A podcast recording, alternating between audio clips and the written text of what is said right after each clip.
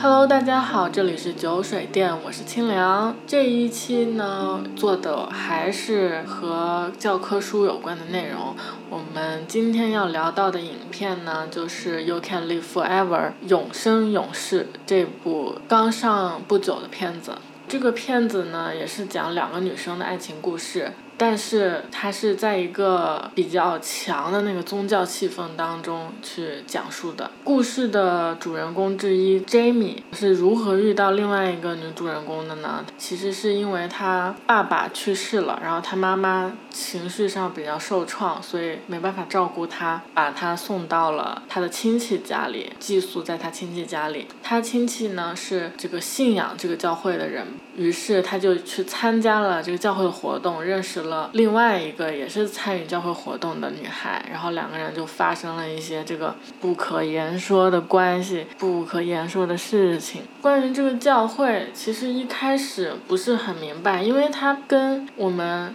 嗯，平时所听闻的主流的基督教有很大的不同，因为在片中，呃，我们可以嗯比较直观的感受到嘛。第一个很大的不同，它是不可以庆祝生日的，这个是影片中表现出来的。还有是它的教条非常严格，这教会的名字就叫做耶和华见证者，或者叫做耶和华见证会、见证人之类的。因为故事很多的事情都是围绕这个教会的一些教义教条展开的，所以我觉得我还是做一下这个方面的功课，然后和大家简单的讲一下，然后让人能够理解这个故事后来发生的事情，因为它和主流基督教有很大的不同嘛，所以我我观影的时候有比较直观的感受，就是。虽然影片也在就是慢慢层层递进给你告诉你，但是我感觉还是，如果你对这个宗教有一些基础了解的话，你可能会更好的带入他们两个感情的一些递进上的，或者是事情发生的一些缘由，它背后的动机，可能你在理解这个信仰以后，会有更多深层次的了解吧。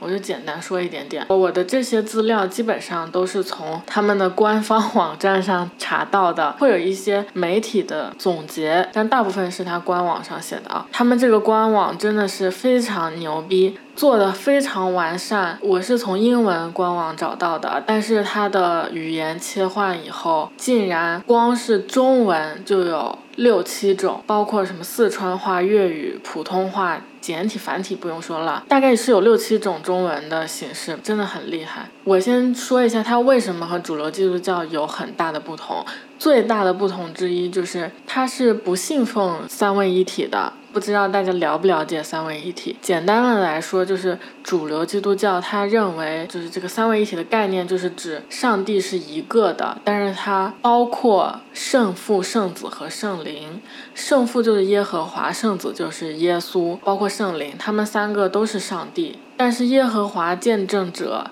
他们这个教会不认为耶稣是上帝。他认为上帝是比耶稣强大的。他们还引用了这个约翰福音第十四章里面的一一句话：“父比我大，The Father is greater than I am。”他们就是觉得圣父是比耶稣要强大的。他们对圣灵的看法和对耶稣的看法也是类似的。圣灵和圣父也不是平等的。那耶和华的见证人，所以他就觉得耶和华是上帝，但是耶稣和圣灵就不是。他们是不庆祝圣诞节或者复活节的嘛？因为他们不相信耶稣是上帝嘛，所以这也都说得通。然后他们也不庆祝国家的节日，影片中提到的个人的生日也是不可以庆祝的。这个是在官网上写的，庆祝生日是异教传入的习惯。早期的基督徒他也是不庆祝生日的，圣经中也没有提到崇拜上帝的人在庆祝生日。他们觉得唯一可以庆祝的日子不是出生，而是死亡，耶稣的死亡。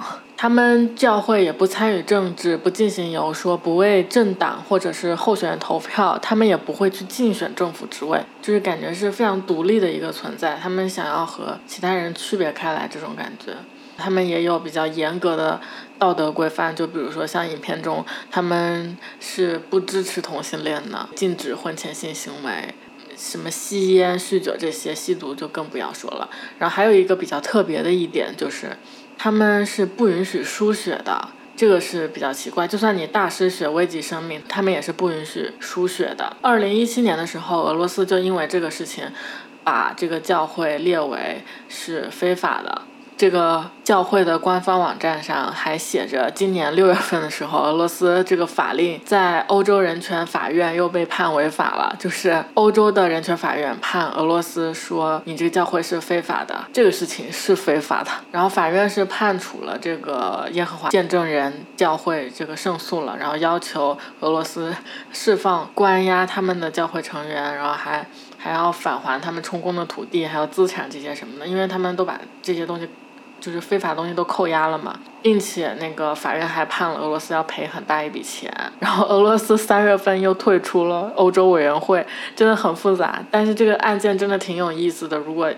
你们想要了解，可以去自己搜一下。就等于他们现在在俄罗斯是一个非法的，依旧依旧是一个非法的社会组织。其实我有在国内有查到，应该是去年的时候。四川取缔非法社会组织的时候，也有一个呃，这个耶和华见证者或者是见证会，也是在这个名单之中的。所以我不知道它在全国范围内算不算邪邪教，但至少是在四四川的这个取缔的活动中，它是有名字的。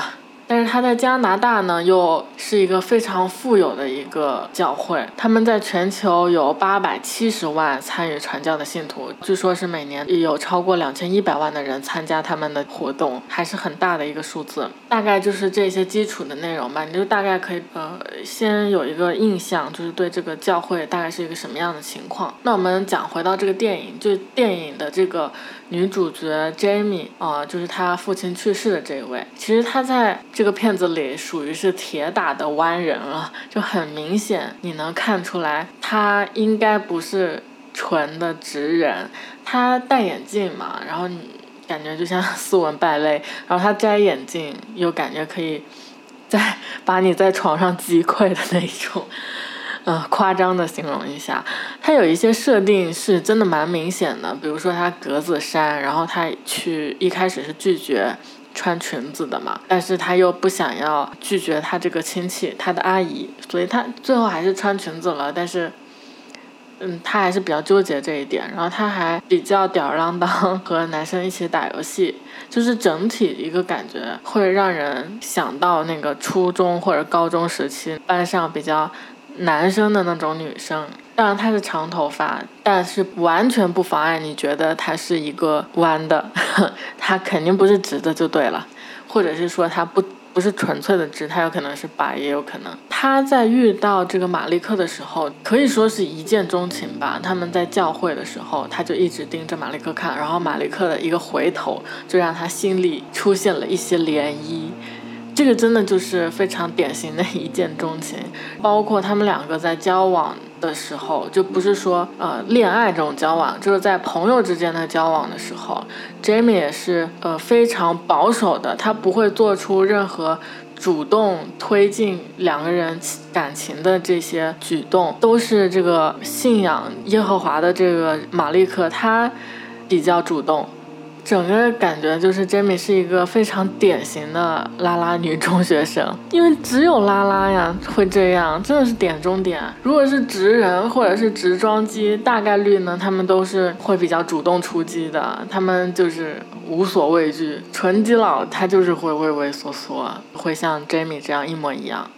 然后马利克这个角色就相对复杂一些，他信仰这个宗教的，他就是一直生活在这个地方，他的父母都是教会成人，他爸爸还是一个教会里面比较有威望的一个人物，他应该就是从小在这个呃信仰，在这个耶和华见证人的这个教会的熏陶下长大的，所以他不仅仅是信仰这个教会，他还是非常积极参与这个教会传教的，然后他甚至为了就是和 Jamie 多相处一些时间，他拉着 Jamie 一起去传教。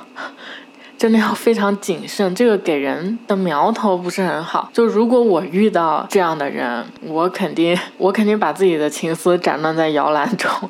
直接扼杀。因为这种人说白了，他不会轻易背叛他的信仰的。他和他家里的纽带之深，不是凭他爱你就可以切断的，就是很难做出改变。特别是如果是你们俩都热恋期了，都没有他都没有办法尝试做出改变，或者是没有迈出任何一步的话，那真的是热恋期结束以后，你只会更痛苦。呃，就比如说这两个女主角，Jamie 和马利克在一起的时候，唯一。做的事情好像就是逃课，马利克他就根本他就还是会继续参加呃这个教会的集会呀，然后还是会去传教呀，就是他依然在进行这些正常的教会的活动，没有任何反叛的苗头。那我觉得这种情况下，那后面肯定就不能有多指望他能够做出什么出格的事情了。然后两位女主角的感情怎么说？就是在这个剧情发展到他们一起去看电影之前，它一直都是包裹在这种宗教禁止的这种极其压抑的环境当中的。这种禁欲的氛围，其实和之前 Rachel Wise 和 Rachel McAdams 的那个电影真的非常相似。那个叫做《违命》（Disobedience），也是在宗教的环境下进行叙事。两者都是宗教的主题，反正我是很自然，我就想到了这个这个电影啊。我当然也就是内心做了一些小小的对比。Jamie 这个角色，他和威兹的这个角色挺类似的，都是作为一个嗯，我把它称为叛逃者的这么一个角色。而马利克相对来说，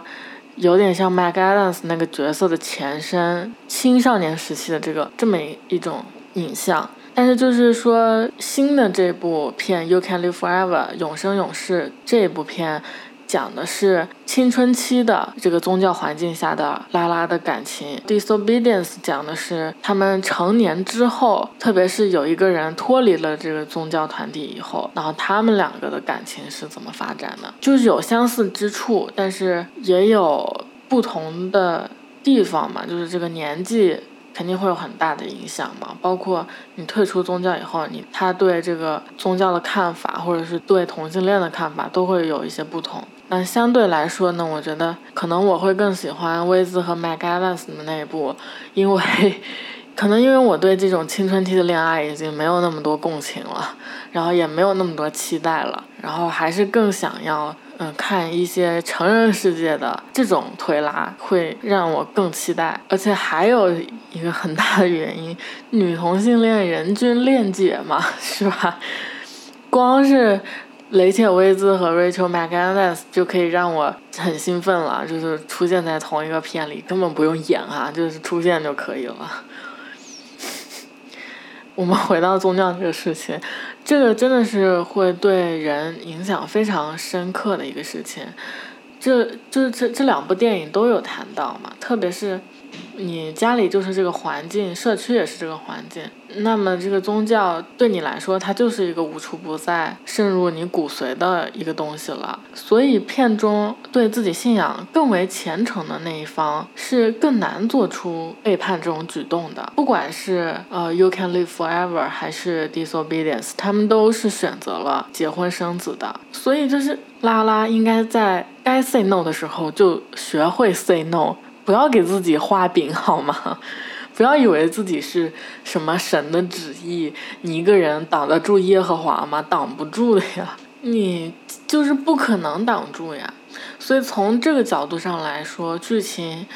就也非常好莱坞祖传的罗密欧与朱丽叶，只不过是两个女生，然后还是那一些呃层层阻碍，只是说一些比较细微的点，因为在宗教这个大环境下，它变得尤为好磕。其实就是我们说的那种背德感，什么事情越不对，你越去做它，你就越爽。就是比如说他们他们的手指在读圣经的时候轻微的触碰，然后祷告的时候祷告完了以后。马利克亲了 Jamie，还有在厕所的那个拥抱，其实越朦胧，观众越喜欢，特别是拉拉 越朦胧，拉拉越喜欢。你看凯特温斯莱特的《菊石》，一点也不朦胧，很大一部分拉拉就没有那么喜欢吧。虽然我是真的很喜欢啊。然后比如说像朦胧，像《少女图》，真的就是被捧为神作。所以总体来说，拉拉应该还是喜欢这种，嗯，距离感的，或者是说，这种成交之前。bargain 的状态，有一些周旋，有一些推拉，隔着窗户纸的暧昧，隔靴搔痒，让痒变得更痒的感觉，真的是女同最爱。然后这些点在这个电影当中，虽然没有跳脱青春期恋爱的这个思路，但是每一次这种隔靴搔痒的感觉，都有给到观众，甚至就是弄得你。非常难耐，我觉得他们在真正接吻之前，这些点都表现的非常不错，不是那种很水的爱情片。我觉得这个需要你自己去看才能体会，我真的不想要，嗯，一个都说了，真的就太无聊了。然后还有刚刚说到那个他们在厕所里拥抱嘛，就是。海报上的那一幕可以说是全片高潮了，但是我不是很明白的就是厕所里还在克制，出了厕所反而不克制了，特别是在大街上，你明知道会被看见，特别是马利克。他知道他生活在一个怎样的环境里，然后他知道他宗教对同性恋的态度，但是他还是主动在这个大街上和 Jamie 做出了这么亲密举动，然后两个人就在街上接吻。这个让我怎么说呢？让我感觉马利克这个人不太靠谱。说白了，我心里是有一杆秤的。我觉得不只是我，我觉得观众心里都是有一杆秤的，就是一边是成功掰弯他，让他背叛宗教，然后另外。一边是失败了，然后马利克呢，他的很多行为就会加重了他不会背叛宗教那一边的砝码。他给人感觉没有很清晰的自我认同，然后就比较肆无忌惮，没有计划，会让人觉得没有安全感。至少我是这么觉得就是对于这种事情，我可能我比较敏感，特别特别克制清醒。包括他还幻想自己结婚以后还能继续和 Jamie 一起，哎，真的是，哎，可能真的就只有学生、高中生才能有有这样幻想，还是。不不够现实啊，不太能够接受现实。如果是我的话，我就真的赶紧要跟他说再见了。我肯定不会像 Jamie 这样还还追过去跟他理论。所以就是因为以上这些原因吧，他们从在一起到分手，直到分手的那一刻，我都没有特别大的情绪波动，因为这个背景已经摆在那里，而且也是已经铺铺垫的比较明显了，就是注定会要分手的感觉。导演给你的每一个台阶都是 通往这个分手的这扇大门。看的过程中，我觉得但凡是一个遭遇过一些挫折的拉拉，可能。都很明白，但凡有一丝清醒留存，你心里应该都很有逼数。就是比较出人意料的是，Jamie 他阿姨态度的转变。就是 Jamie 刚来的时候，我觉得他阿姨真的是一个控制欲很强的人，包括让他换裙装，让他参加教会活动这些。但是 Jamie 走的时候，他阿姨说，嗯，就是他们在汽车上有一段这个谈话，他阿姨说这个年纪有一些事情会比较 confusing，然后 Jamie 就回答他，I'm not confused。阿姨就说，I know you are not. She is. 我直接就是眼泪掉下来，一个哭爆，真的是太会安慰人了。这两句就是他阿姨的态度转变，其实还蛮让我感慨的吧。就是他的这两句台词里面包含了非常多的态度，他是有接纳 Jamie 性取向含义的这么一句台词，他没有把这个事情怪到别人身上。这其实是一件挺难做到的事情。通常我们遇到困难的时候，都我我觉得我们应该都会比较习惯把原因归咎到某一个点上，然后用来安慰自己，说都是因为什么什么，所以才没有做好。但是这两句台词直接把把整个事情看穿了。青春期嘛，大家都没有认清自己，甚至他是。不是真的就是喜欢女生？可能这也是不确定的。然后他就没有怪任何一个人，只是说可能这个爱情发生在了不好的时间，发生在了不对的地方。然后马利克没有搞清楚自己到底想要什么，就是简简单单的两个对白，几个字，但是很真诚。我觉得对于一个拉拉来说，特别是处于这种情况下的拉拉，这种真诚是非常稀有的。我觉得正是因为他阿姨的这个真诚的和 Jamie 的这个谈话，然后两个人继续在车里的谈话，也继续这个真诚。Jamie 就是还跟他阿姨道歉说。给他带来了麻烦，他很害怕，因为自己的缘故嘛，然后个教会会对他阿姨做一些什么事情，然后同时他也不希望自己这样走了以后，他阿姨会把他当做一个死人。他们教会对对待这些背叛的人，就是把他当做已经死了一样，所以 Jamie 不希望自己在他阿姨的眼中成为一个死人嘛，然后他也就是跟他的阿姨坦白了他的这个心情，然后他的阿姨还安慰他说不会的，然后说他会永远爱他。我觉得这个真的是很暖心的一个成年人。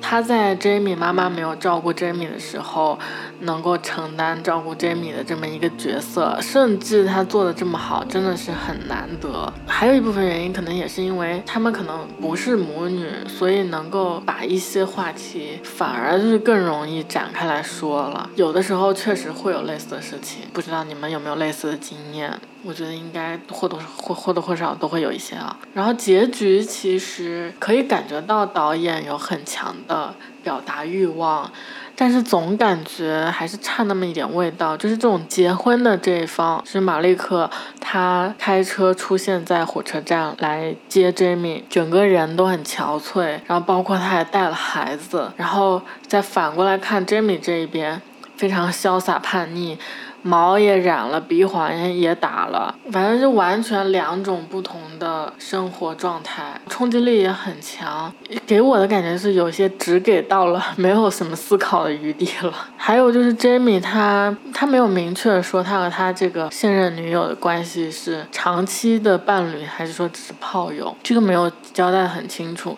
如果说是炮友的话，其实可以理解他们两个最后所说的那种，呃，我一直在想着你，然后 Jamie 说我也是，这个是可以理解的。但如果说 Jamie 已经有了新的伴侣，然后还这么说，我觉得，嗯，还是不太合适。对于我来说，我肯定也不会想要和这样的人继续谈谈论感情，就是他们这个也不能叫出轨吧。说实话，出轨有出轨好磕的地方，因为出轨也是背德嘛，也背德有背德好磕的地方。但是如果你已经决定开始正常恋爱，然后你心里还装着旧情人，包括他还拿着马利克送给他的定情信物那个陨石，我觉得就是你很明显你还更爱旧情人。这种情况对于我来说就是不好磕，